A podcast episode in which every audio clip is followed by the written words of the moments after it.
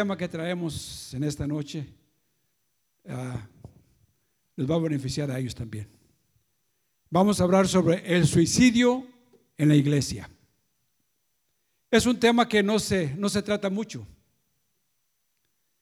Es un tema que, que la gente que se suicida muchas veces dice, pues, para no causarle problemas a nadie, para, porque estoy solo, por X motivos, pero en realidad dejan un dolor muy grande en las familias.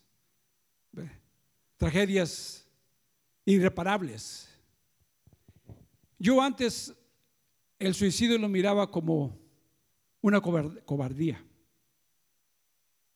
Escuchaba yo que personas que suicidaban, yo decía, qué cobarde, no sé, no tiene el valor de enfrentarse a las situaciones.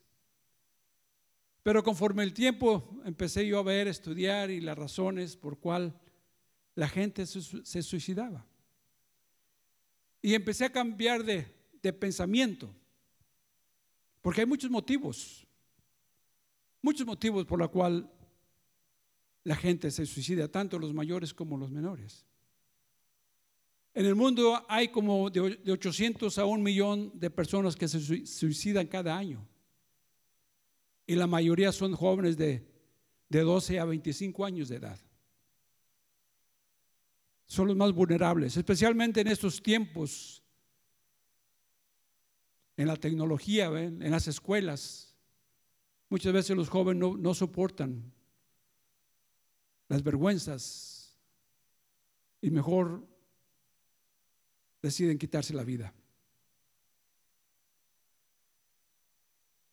Hay unos casos que yo me acuerdo, hace como unos 10 años, un mayor de Alameda, un hombre muy conocido,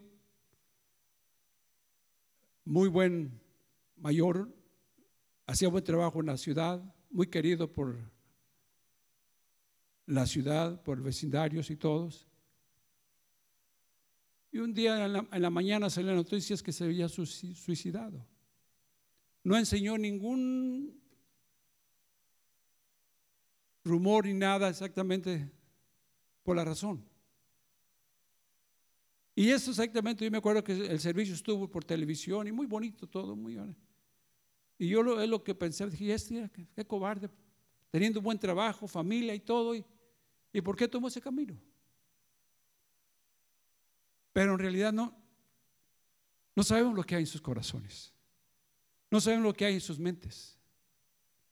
Le venía preguntando a Lourdes de un, de un artista también cómico, muchos de ustedes lo conocen, Robert Williams, una persona cómica, hacía sus películas sanas, todo era, era un hombre, un hombre fino, un hombre que tenía mejor cualidades que nosotros los cristianos. Un día se levantó en la mañana, tomó café con su esposa, platicaron, se despidió, su esposa fue a trabajar, le dio su beso de despedida y todo. Todo normal. Y cuando regresó, su esposo lo halló colgado. ¿Cuál fue el motivo? Dice, ¿quién corre riesgo de suicidarse? El suicidio no discrimina. Las personas de todas las edades y grupos étnicos pueden correr riesgo.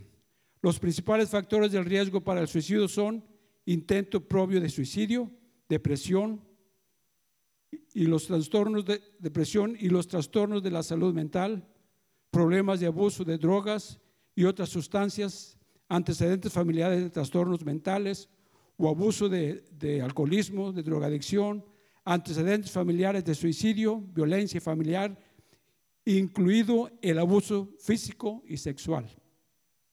Esos son unos de los casos que la gente toma la decisión de suicidarse. ¿Sabía que hay más mujeres que, que tratan de suicidarse que el hombre? Pero ellas no son tan exitosas como el hombre. Porque el hombre toma caminos más drásticos. Un balazo, colgarse, irse en, el, en, su carro a, un precipicio. No hace como dos años vimos una familia de dos mujeres con sus niños, se, se fueron al, al mar, se, se murieron todos, sin ninguna seña de que tenían problemas. Y así es como está el mundo. Ahora con lo de la pandemia también mucha gente se suicidó. Mucha gente se, no podía estar encerrada, no podía, eh, o sea que necesitaba estar en lo que antes vivía. Y muchos mejor decidieron suicidarse. Y así vemos continuamente, ve como digo, es, es este, ah, pastores que se han suicidado. Por eso digo que en la iglesia está pasando eso. Dice. Eso pasó en el, año, hace dos años. Dice, tres pastores tomaron la dolorosa decisión de acabar con sus vidas, lo que han conmocionado la iglesia de los Estados Unidos. Terry Parker Jr., de 42 años, pastor de la iglesia bautista Big Mount Sion, en el estado de Georgia, sucedió disparándose con un arma en la cabeza, según las noticias. Su esposo lo encontró en la entrada del, del garage de su casa el domingo. Él ya había predicado esa mañana y tenía que predicar nuevamente aquel día. No dejó ninguna nota explicando su lamentable decisión. La semana pasada, el mismo año, el pastor Ed Montgomery, que estaba de luto, fíjese, por la pérdida de su esposa, se suicidió delante de su madre y de sus hijos. Él y su difunta esposa, la profeta Jackie Montgomery, dirigían la iglesia Asamblea Internacional del Evangelio Completo en, los en el estado de Illinois. Conocemos al al hijo de Eric Warren. Ustedes saben quién es Eric Warren. Exacto. Y su hijo se llamaba Eric. Un joven muy querido en la, iglesia, líder de los jóvenes, participaban en, bastantes lugares en la iglesia. Él la depresión, sus padres gastaron mucho dinero con los mejores doctores, con los mejores especialistas, y un día este joven se quitó la vida. Carlos Rodríguez de Colombia se ahorcó después de predicar. So, estos son lo que podemos ver lo que está pasando en la iglesia. So, todos somos vulnerables.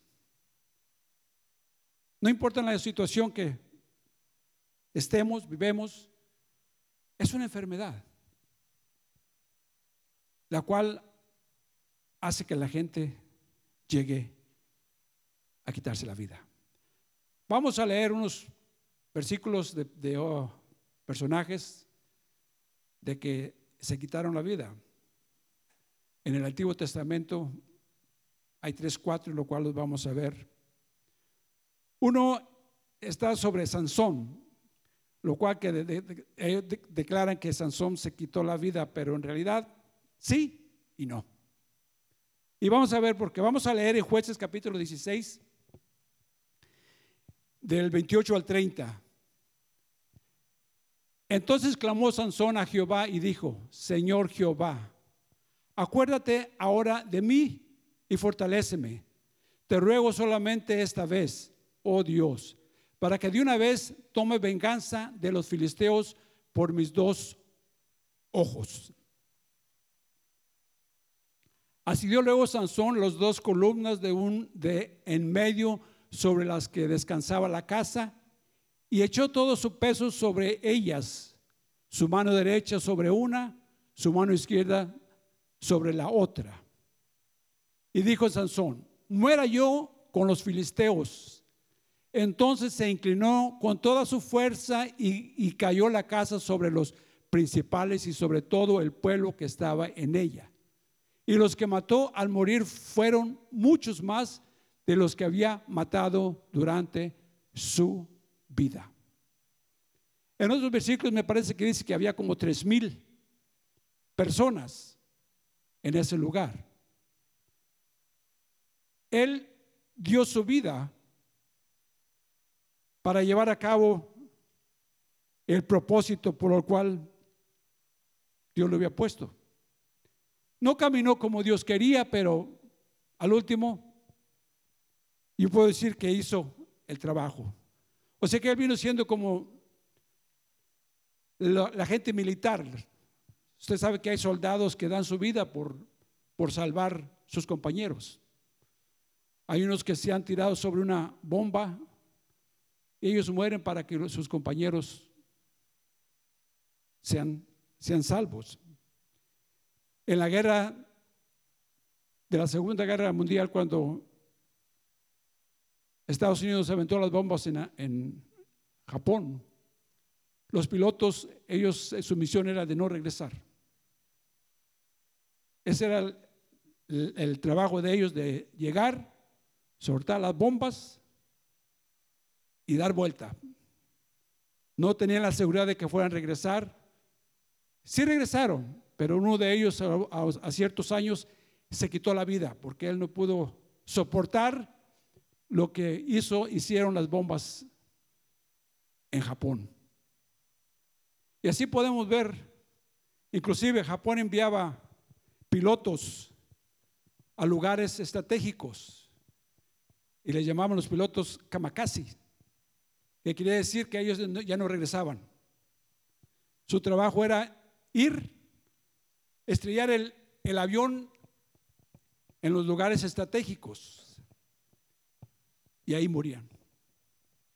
Esos son suicidios, suicidios que así como Sansón lo hizo, él murió, podríamos decir, por su patria.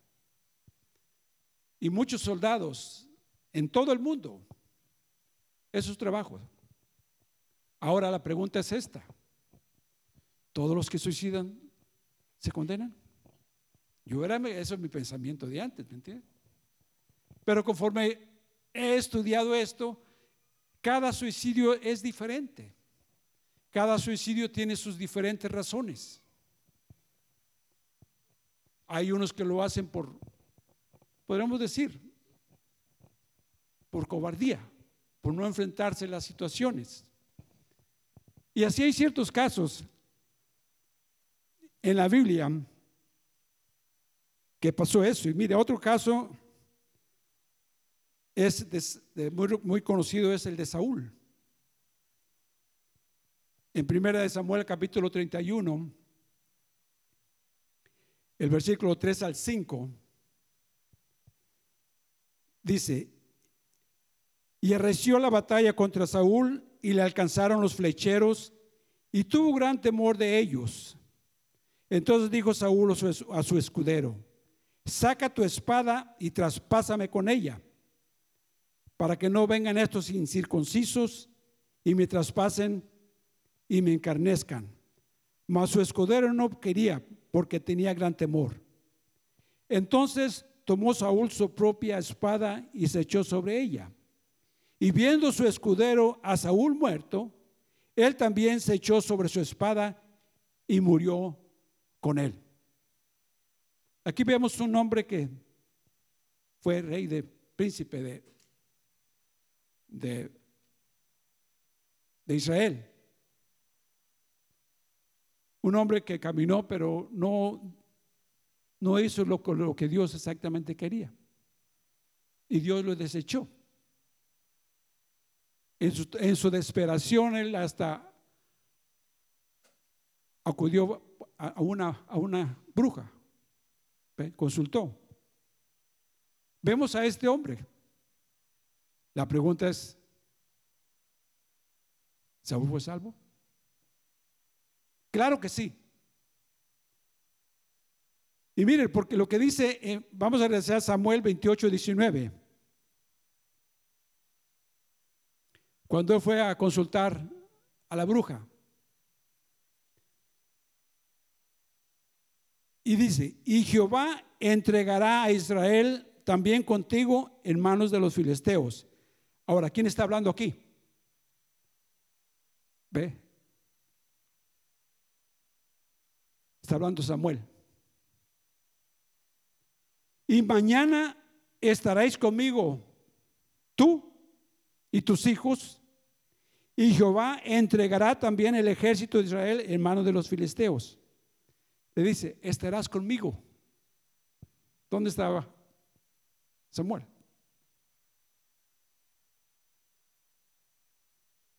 Saúl, a pesar de su situación, la desesperación lo llevó a tomar esa decisión.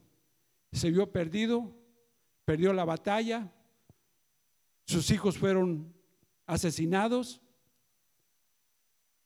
y él también no quiso que los, los filisteos lo mataran. So él mismo hizo el trabajo, se suicidó. Ve, hay muchas formas. Por la razón, la gente se suicida.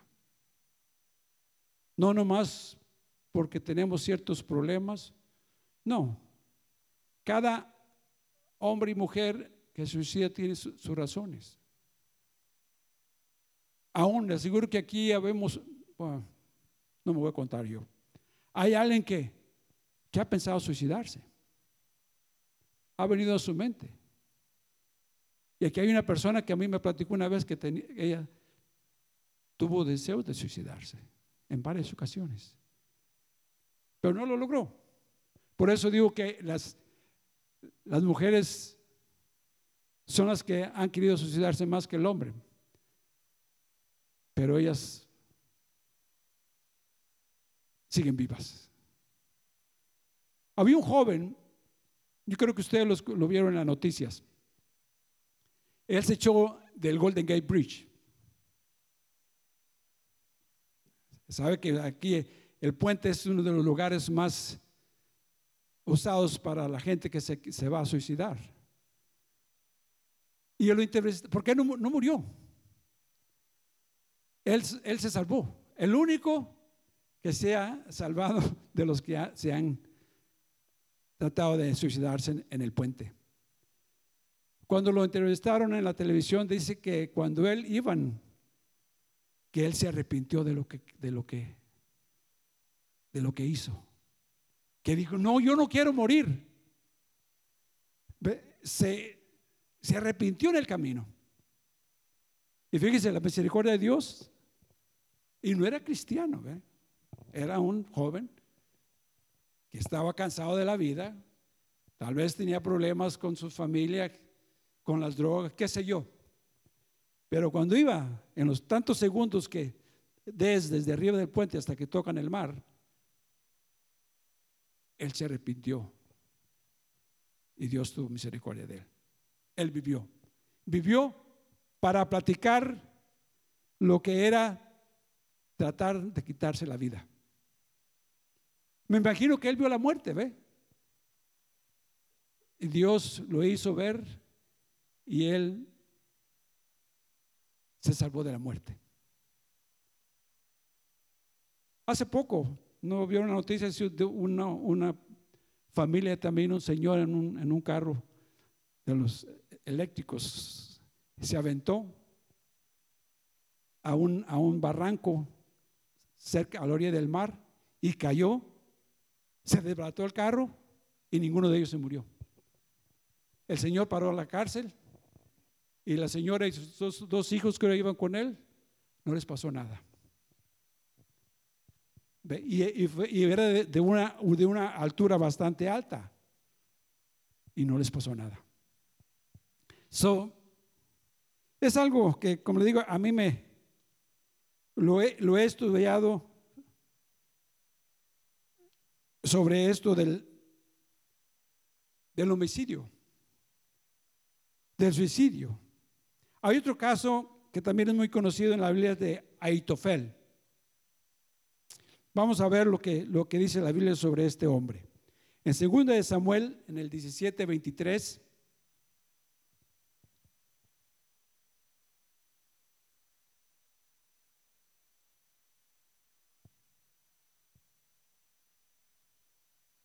Segunda de Samuel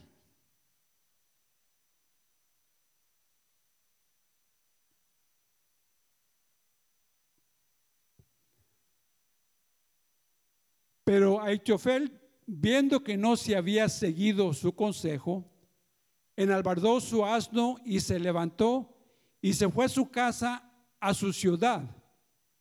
Y después de poner su casa en orden, se ahorcó y así murió. Y fue sepultado en el sepulcro de su padre. Aitofel fue un hombre muy conocido en el pueblo de Israel. Era un juez, un hombre de mucho conocimiento, que estaba al lado de David y después estuvo al lado del hijo Absalón, que, los que traicionaron a, David. Pero este hombre le pidieron consejo, pero el consejo que dio él fue un, un consejo acertado. Déjenme ver a ver si lo regresamos al, al 16, capítulo 16, el versículo 23. Y dice así, 16, 23. Y el consejo que daba Aitofel en aquellos días era como si se consultara, consultase la palabra de Dios. Así era todo consejo de Aitofel, tanto con David como con Absalón. Un hombre inteligente, un hombre sabio, un hombre que la gente lo iba a consultar. Y siempre sus, los consejos que daba él eran, eran consejos acertados. Dice que consultase como si consultaran a Dios. Aún el consejo que le, que le dio Absalón de cómo ir a asesinar a su padre David era el correcto. Pero Dios cambió los planes para que no se lleve a cabo el consejo de Aitofel. ¿Y qué pasó con él? No le gustó la, lo que pasó. Un hombre que siempre él lo que él declaraba se hacía y lo creían y, y, y a esta ocasión que dio el consejo acertado, pero la palabra de Dios dijo no, que sea el otro consejo. Y a él no le pareció.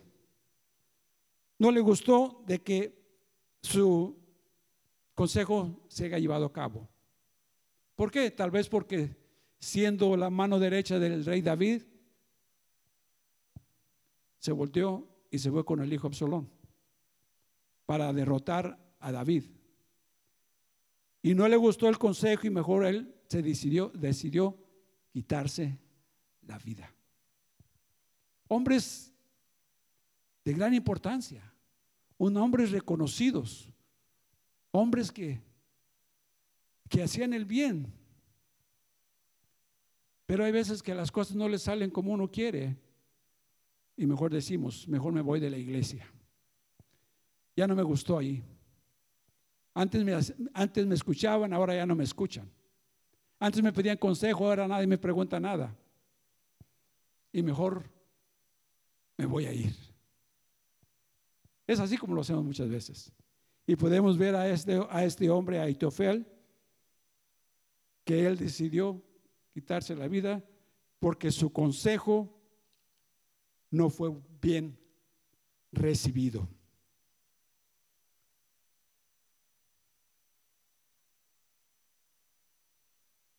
Hay otro, es en Primera de Reyes 16, el nombre de la persona Simri.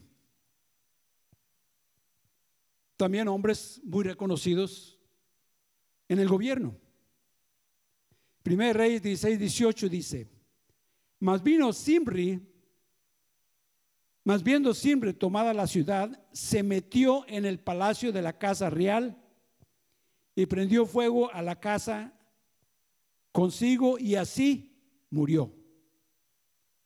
Pero ¿qué pasó antes de que pasara esto? ¿Qué es lo que lo llevó a tomar el puesto como rey? Tuvo que haber algo. Y regresemos al versículo 8 del mismo capítulo, el 8 al 10. En el año 26 de Asa, rey de Judá, comenzó a reinar Ela, hijo de Baasa, sobre Israel en Tirsa, y reinó dos años. Y conspiró contra él su siervo Simri, comandante de la mitad de los carros, y estando él en Tirsa, ahora el rey, bebiendo y embriagando en casa de Arsa, su mayordomo en Tirsa, Vino Simbre y lo hirió y lo mató en el año 27 de Asa, rey de Judá, y reinó en lugar suyo. Este personaje Simbre, él asesinó al rey. Fíjese lo que es el alcohol. Dice la Biblia que él estaba tomando, estaba alegre. Y ahí fue donde este hombre lo asesinó. De modo que hay que tener mucho cuidado con el alcohol. Lo bueno que aquí ya nadie, nadie participamos en eso. Pero él no duró mucho tiempo. Duró días nomás en el reinado. Pero él quería ser rey, no importaba lo que pasara. ¿Y qué pasó? Se metió y le prendió fuego al edificio y él ahí se murió se mató. Otro personaje conocido bíblicamente.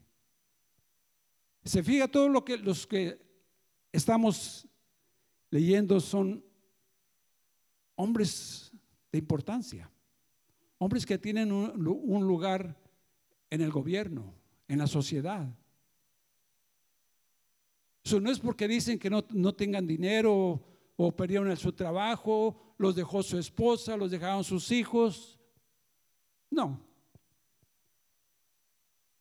Por eso el suicidio es parejo, tanto de niños, jóvenes, adultos, aún ancianos. Estuve leyendo de unos ancianitos. Eran dos, una pareja de como de 70 años, solos, no tenían familia y se pusieron a platicar sobre qué pasaría si moría el primero y qué pasaría con el segundo, ya sea la mujer o la, el hombre. Y llegaron a una conclusión, porque no quería dejar uno al otro. No, yo no quiero que te quedes sola. No, yo no quiero que te quedes solo. Y así estuvieron. Y mejor decidieron quitarse la vida.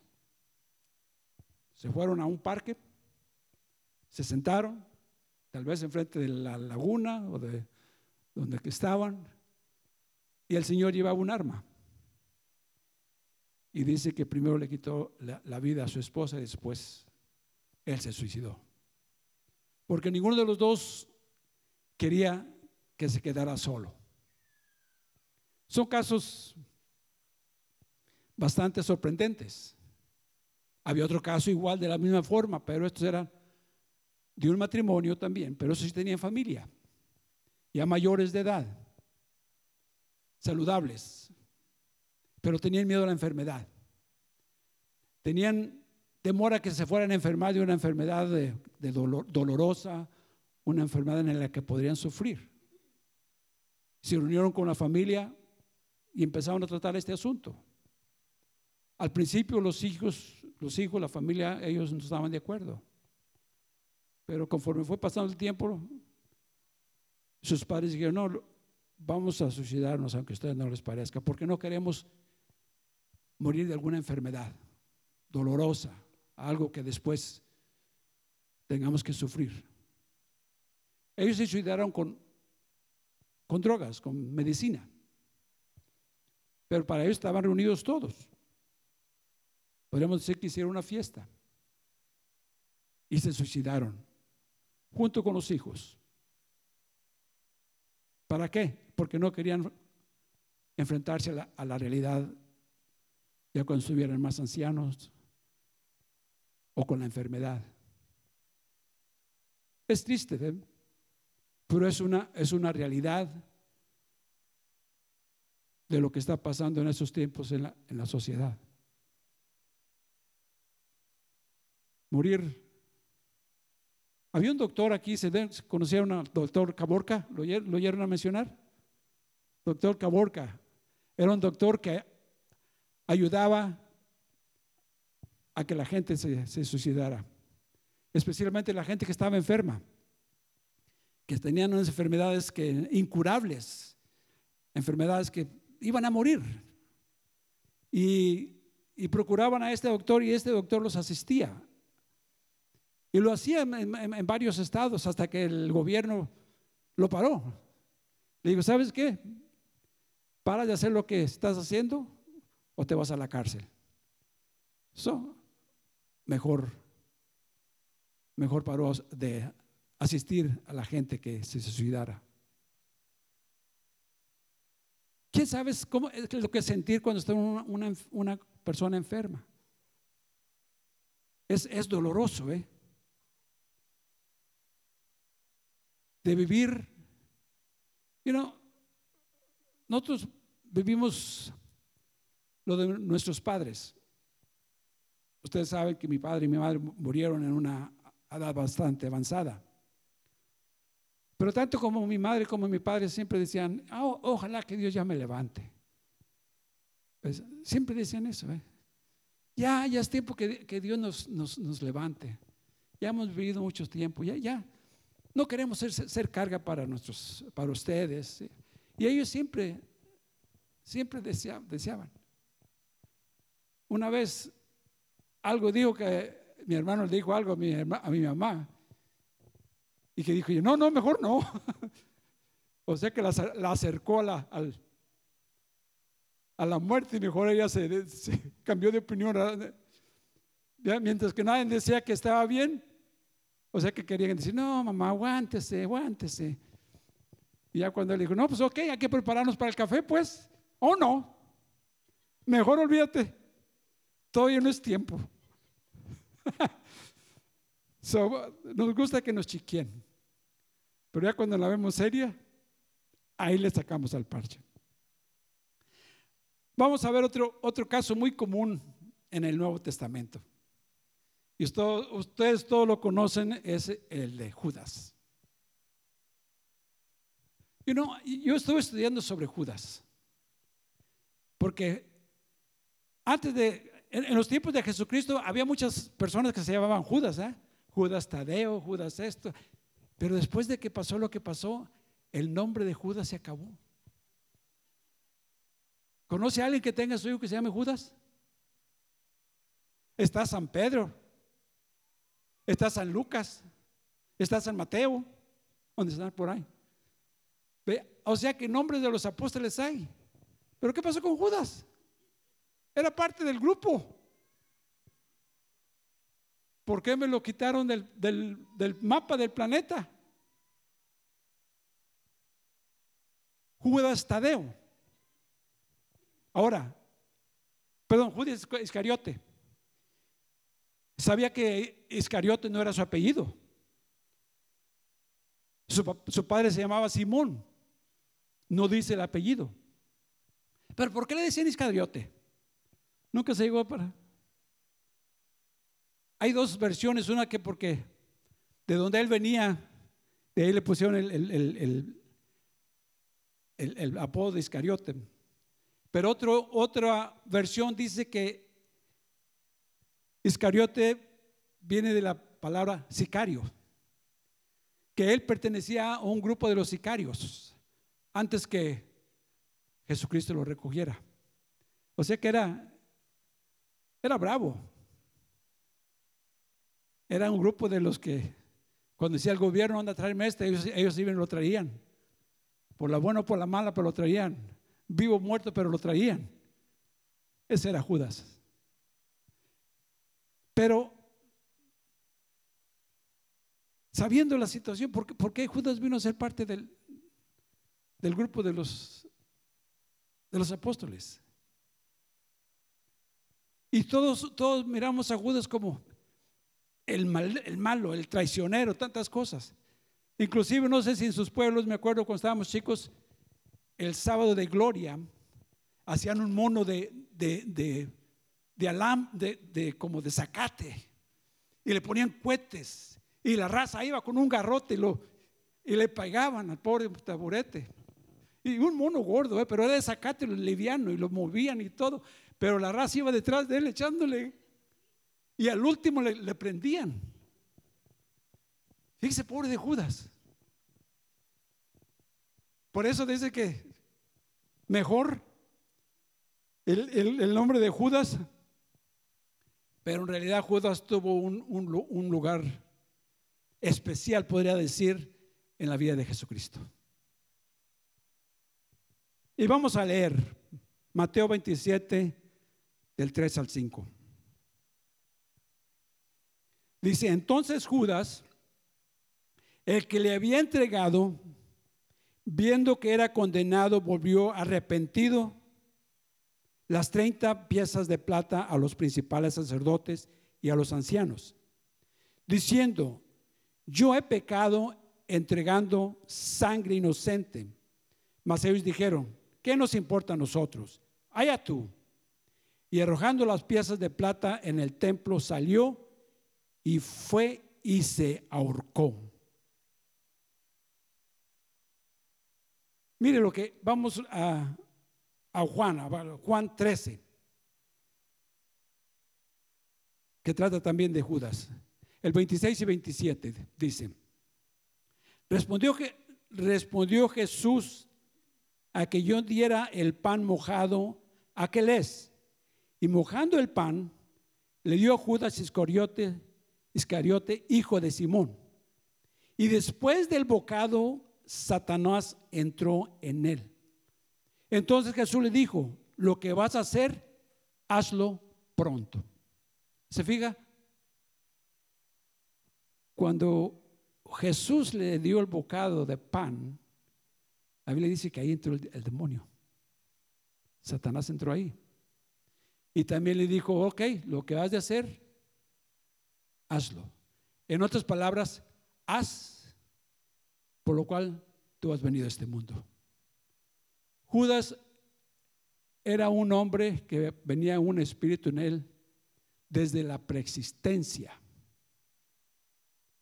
Era el trabajo de él era de entregar a Jesús. Ese, eso fue su. Era el tesorero. O sea que era una persona que no, no, no era analfabeta. Te- tenía educación. Él era el que se encargaba del, de- de- del dinero. Él era el que compraba, vendía, agarraba. Y o sea que tenía su puesto el- eh, con Jesucristo. No era cualquiera. Le gustaba de vez en cuando, como los que toman la, limosna en las iglesias. ¿eh? Uno para ti y otro para mí. ¿Ve? Así él era, él, él- él- él- él recogía, él compraba, él vendía, él pagaba. Pero cuando Jesús le dijo, haz lo que has que hacer, o sea que los apóstoles creyeron que le había dicho, pues anda y compra para cena, o anda a hacer lo que debes de hacer. Ellos nunca se imaginaban que Jesús le estaba diciendo, anda, haz lo que tienes que hacer. O sea que le estaba diciendo, anda para que me entregues. El tiempo se ha llegado, la hora se ha llegado. De modo que el papel de, de Judas era de entregar a Jesús. Yo me, me ponía a empezar a como el caso cuando dice que un ángel vendrá en el libro de Apocalipsis a atar a Satanás. O sea que va a haber dos personajes. Ta- Tal vez un profeta de alto nivel y otro personaje del lado de Satanás que se van a confrontar. ¿Ve? Y Satanás va a ser atado. Pero va a ser uno, una persona específica una persona que ya está preparada para llevar a cabo ese trabajo. Y me imagino que Judas fue la, en la misma, de la misma situación. Él vino a este mundo con un propósito. Hizo su trabajo Después de lo que hizo, ¿qué pasó? También dice la Biblia que se arrepintió. Mire, vamos a leer lo que, a ver si lo tengo por aquí. Dame un segundito. Eh, Hechos 1, 24 y 25. Dice, y orando dijeron, tú Señor, que conoce los corazones de todos, muestra cuál de estos dos has escogido para que tome la parte de este ministerio y apostolado de que cayó Judas por transgresión para irse a su propio lugar. No dice para que se fuera al infierno. No dice para que se fuera al lugar de los muertos. No, para que se fuera a su propio lugar, de donde vino. Judas vino, hizo su trabajo y ahí acabó el asunto. Pero como digo, a Judas lo vemos como el traidor, le ponemos tantas, pero sin el conocimiento de que en realidad Judas eh, eh, fue uno de los personas más importantes del ministerio de Jesús, de venir a entregar a su Señor. Porque después dice que se arrepintió. Él se arrepintió de lo que hizo. Ya el espíritu que, había entregado a Jesús ya no estaba en él. Ya se había salido. Así como Juan el Bautista. Cuando él, terminó su ministerio, el espíritu de Elías salió de él y ya era un hombre normal. Aún estando en la cárcel, mandó a sus discípulos, pregúntele si es el que, el que esperamos o es el que ha de venir.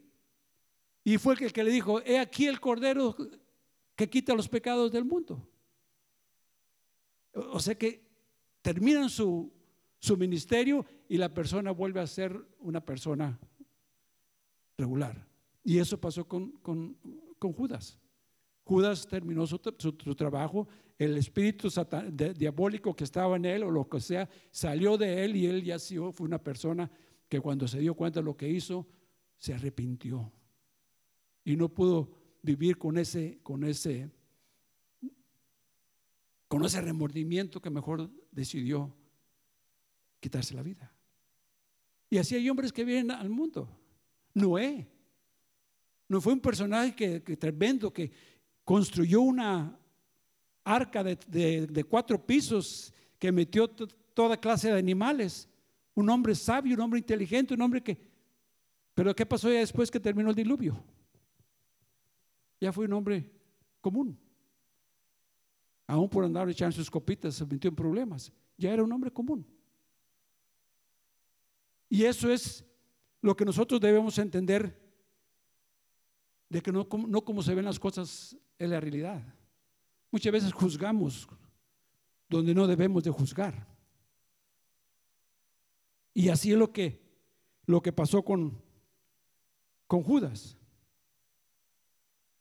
Ahora, hay unos que se quieren quitar la, que se han tratado de quitar la vida. Y no, no, no, no, no, se llegó a cabo. Hay un personaje en, en el libro de los Hechos,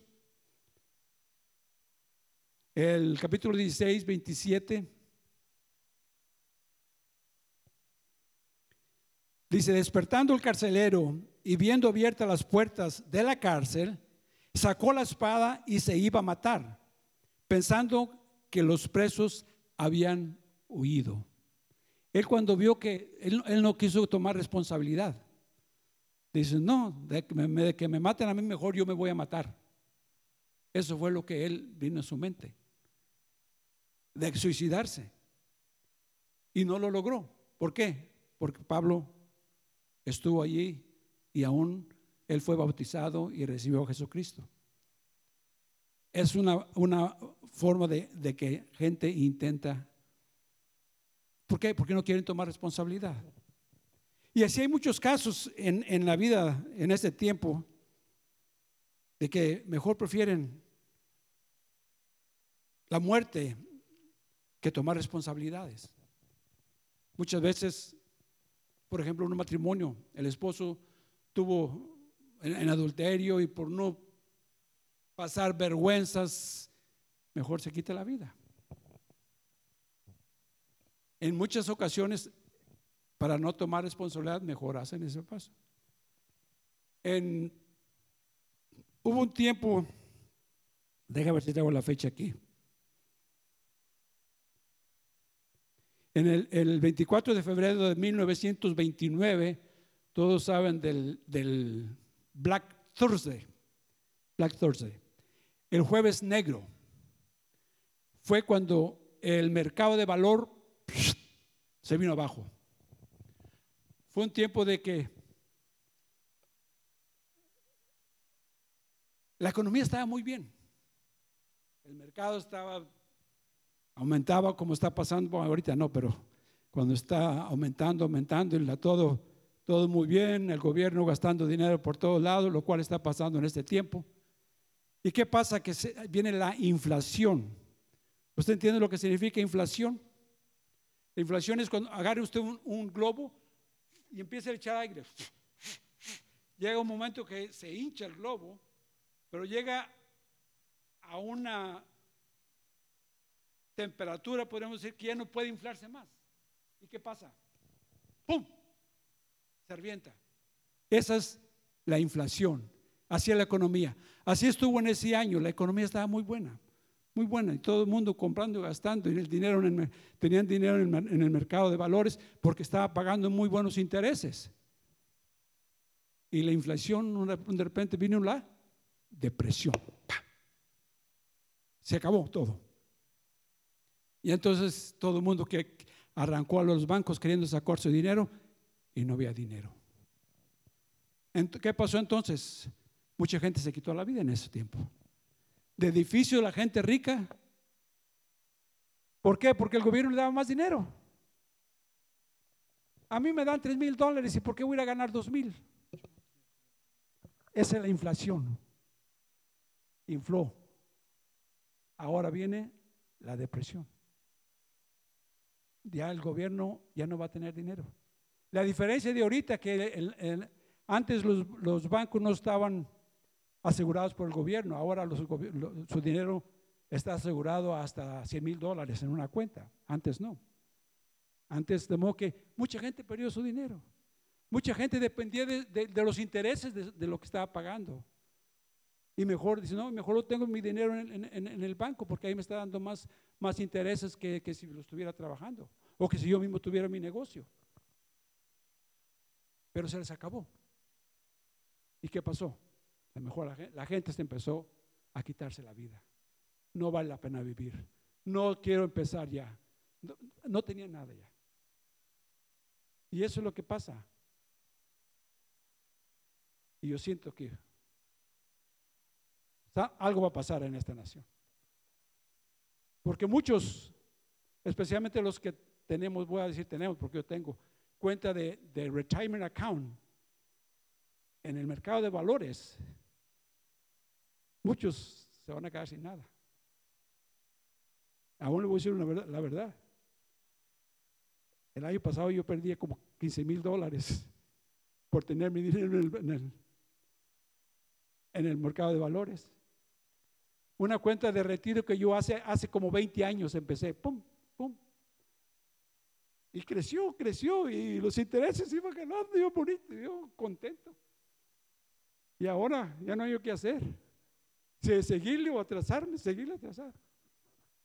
Pero hay un dicho que dice, don't put your, eggs in the same basket. No pongas tus huevitos en una misma canasta. Pon aquí, pon allá, pon acá. Si esto le falla, tiene acá. Y gracias a Dios que, que he podido hacer eso. De modo que la clase de economía se los doy de gratis, hermano, ¿ok? De modo que no ponga sus huevitos en, una sola canasta porque se puede caer en la calle. Y este fue lo que sucedió en ese tiempo, del suicidio. Mucha gente rica. Por eso muchas veces, si somos pobres, hay que estar contentos. Porque no tenemos nada que perder. Eh, por eso los que están los homeless les dicen, oye, aquí, pasa aquí, vente aquí, aquí te damos de comer y te damos, pero te tienes que levantar a las 6 de la mañana, te tienes que bañar a tales horas, te tienes que... No, no, no, no quiero que me digan lo que tengo que hacer. Déjeme aquí en paz. Si me da hambre, voy aquí enseguida y ahí el taquero me da un taco. Si me da hambre, voy acá y si no, ahí, en la, Smart and Finals vas en la basura. No, hombre, hay plátanos enteros, hay piñas, hay... Yo lo sé porque yo me fui para ver lo que hay. No cree que lo saco, pero no más pero.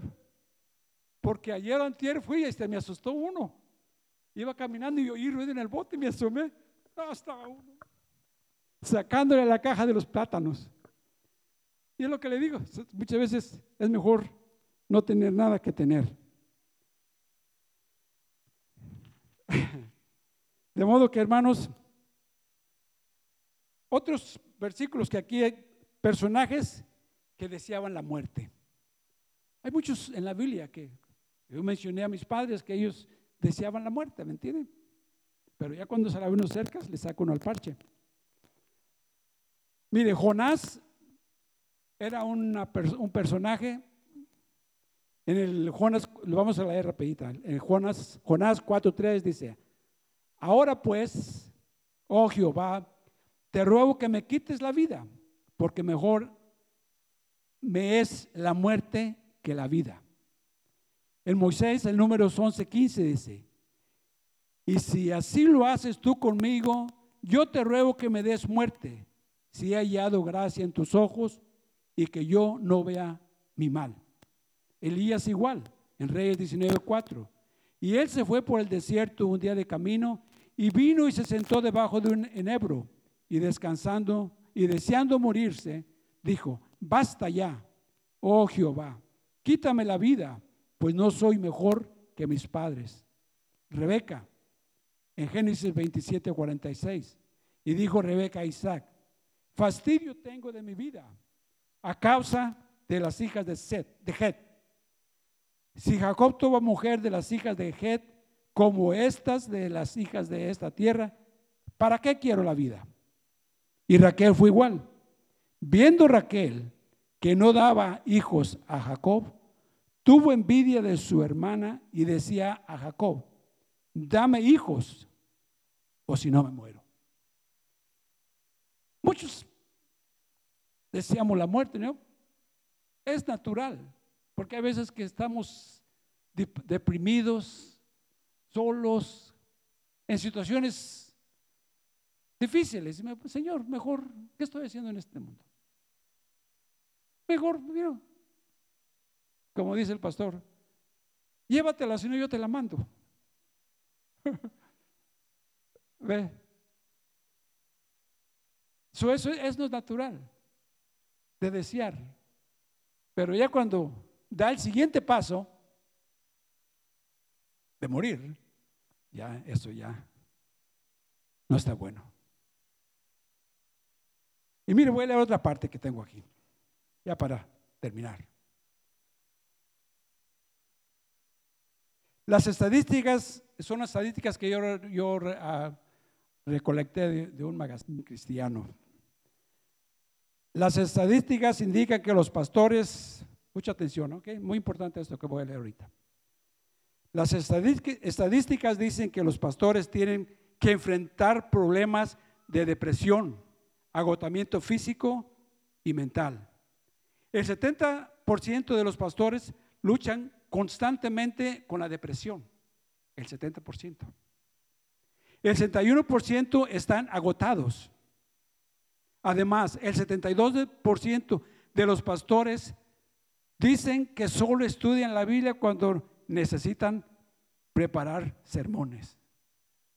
Ahí yo no califico, me paso días y créeme, salgo corto. El 80% cree que el ministerio pastoral afecta negativamente a sus familias. Y el 70% dice no tener un amigo de confianza, de acuerdo con el informe Instituto Schaefer. ¿Se fija el, porcentaje?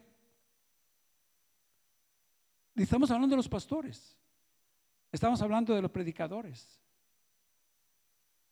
Muchas veces los miramos a ellos y Ah, yo quisiera ser como el pastor, yo quisiera que ser aquí, yo, yo quisiera ser como Guillermo, yo quisiera ser como, como Daniel. bueno, pero no sabemos lo que, por, lo, que se, se, está pasando.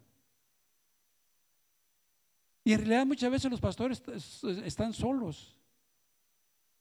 ¿Cuántas veces muchos de nosotros no le hemos hablado al pastor a las 10 de la noche, a las 12 de la noche, a la 1 de la noche, a las 2 de la mañana, con problemas y el pastor siempre está ahí presente. ¿eh? La vida de, los líderes, de los pastores, es una vida, podríamos decir, sola. Y es la razón por los que, por los que les leí que se han quitado la vida. Porque ya no aguantan la presión. Muchos demandan, muchos de los pastores.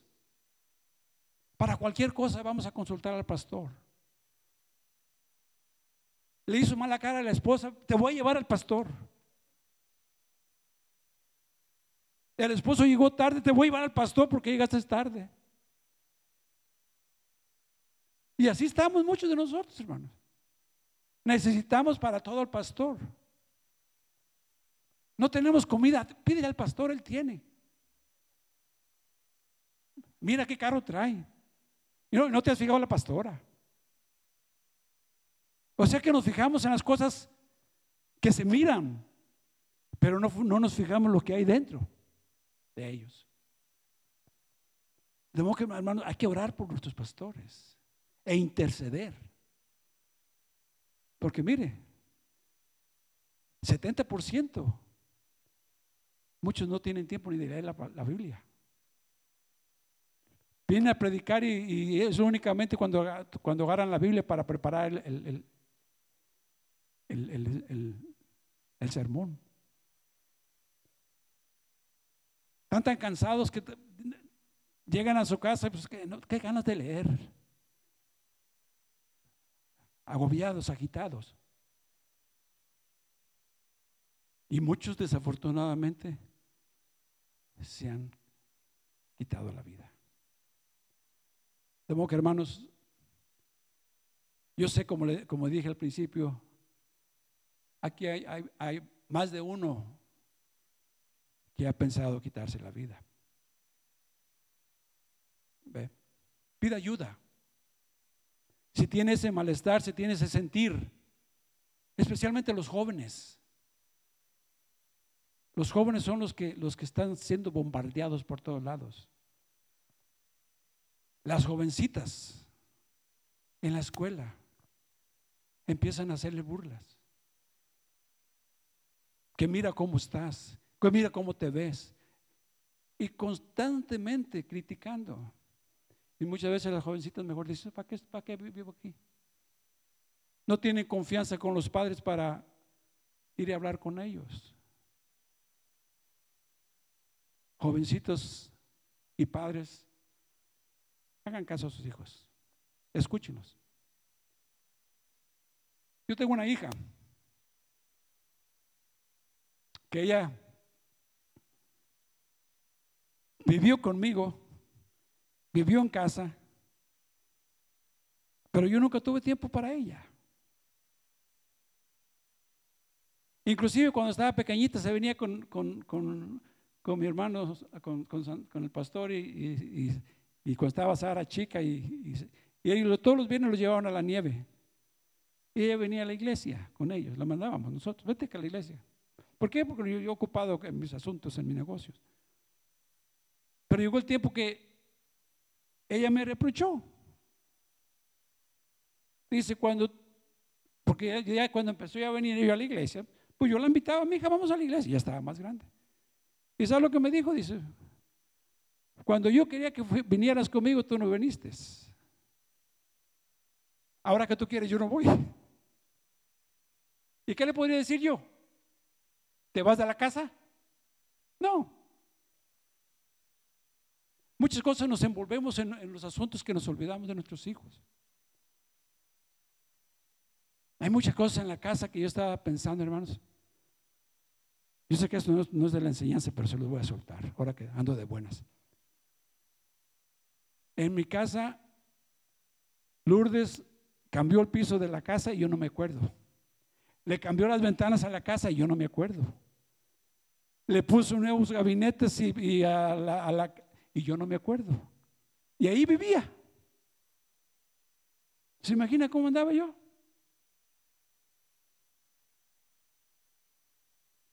Ahora, en esos últimos tiempos, pues no esos últimos tiempos, en esos tiempos cenamos todas las noches juntos. ¿Ve? Yo ya, supuestamente que dicen que, que estoy ya jubilado, pero me la paso más ocupado que antes. Pero hago tiempo ahora.